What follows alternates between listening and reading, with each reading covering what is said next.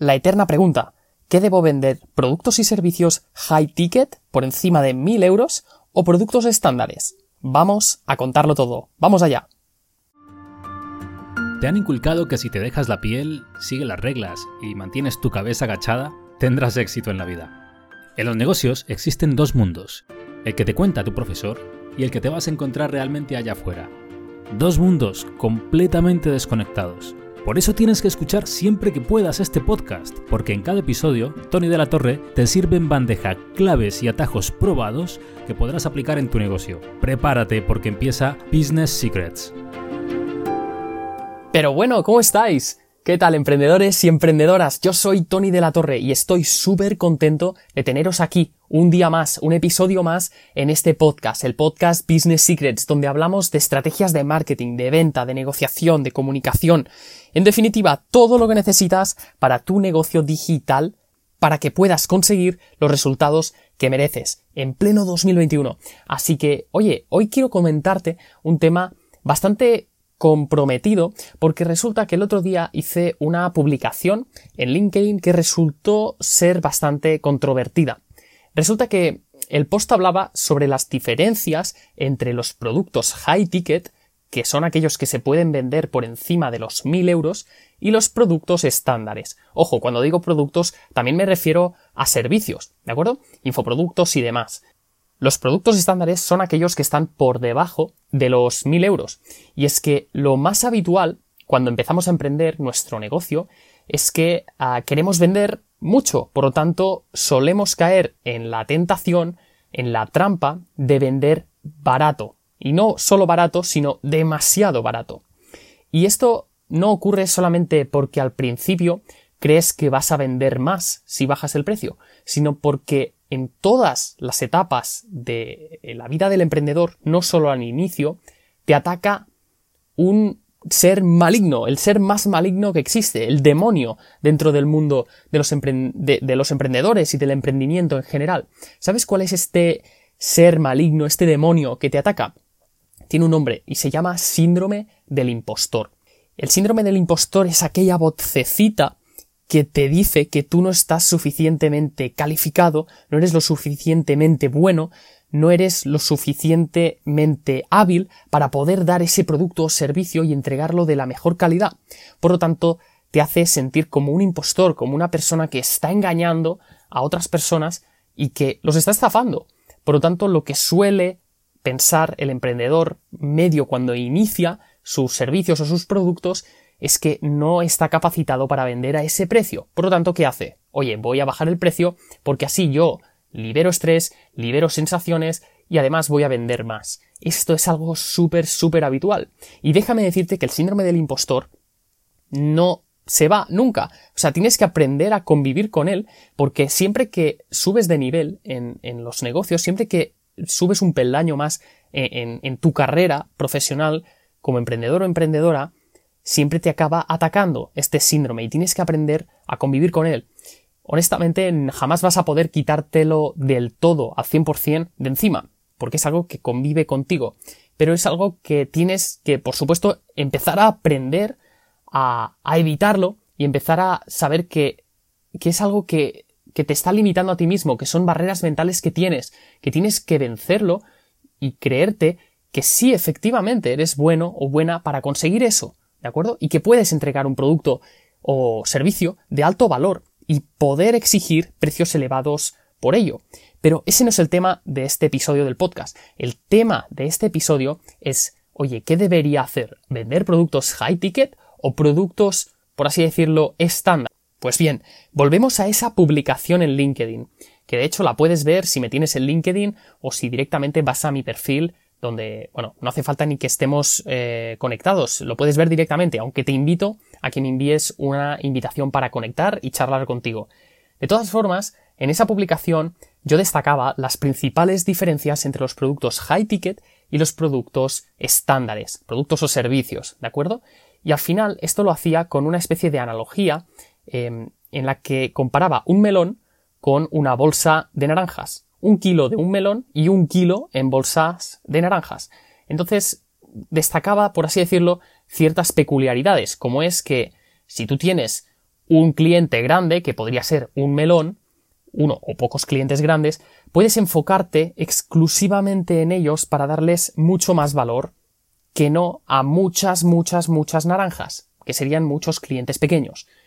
Puedes también aumentar la percepción de valor de tu producto o servicio, ya que si exiges altos precios por el producto o por el servicio, esa persona va a percibir que es un producto o servicio premium, que no es un producto o servicio cualquiera, que no es replicable, que no es imitable.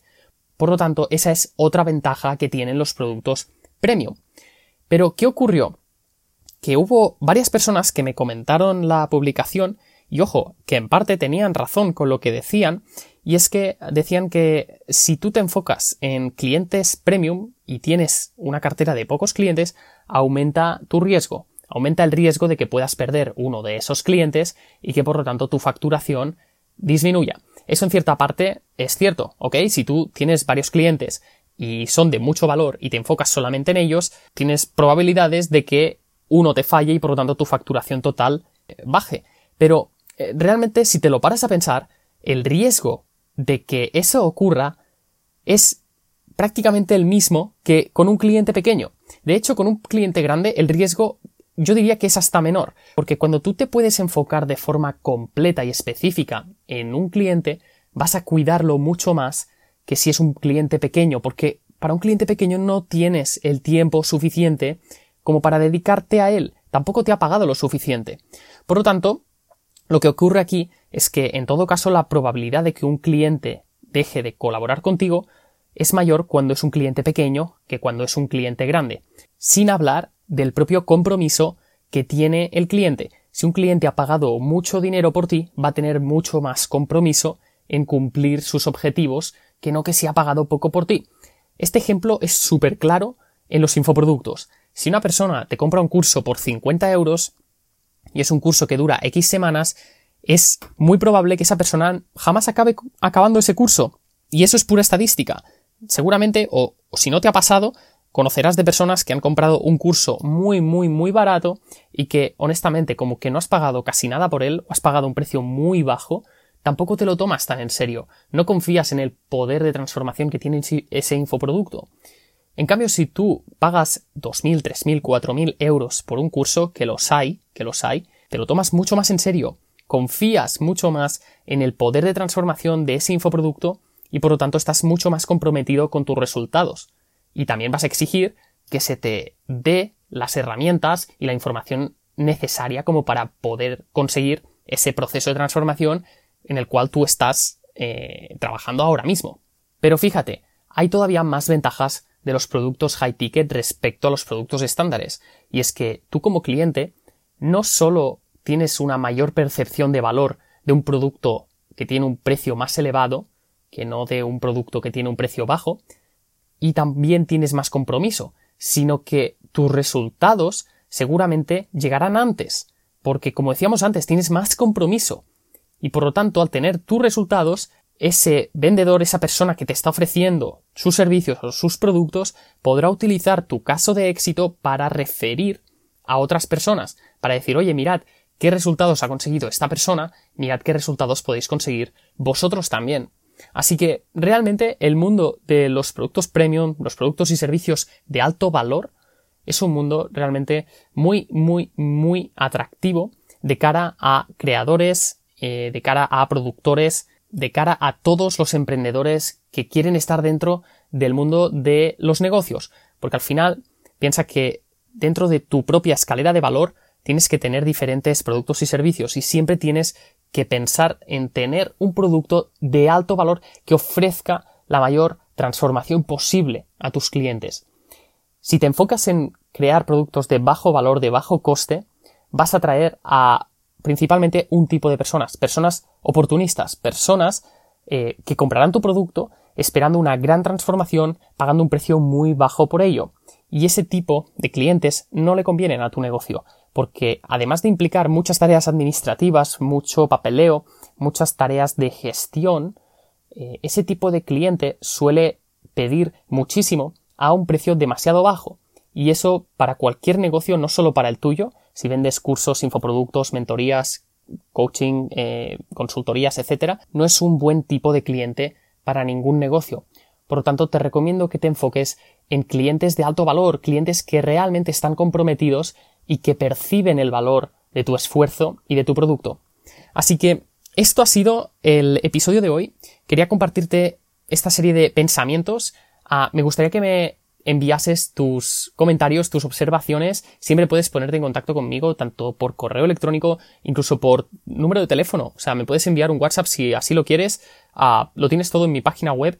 Me gustaría saber tu opinión acerca de, los productos high ticket, de los productos eh, estándares y saber un poco qué es lo que opinas acerca de esto porque realmente hay mucha disparidad de opiniones y tampoco es que exista una verdad absoluta y que el resto estén equivocadas, por supuesto. Entonces, quiero decirte que esta es, esta es mi opinión.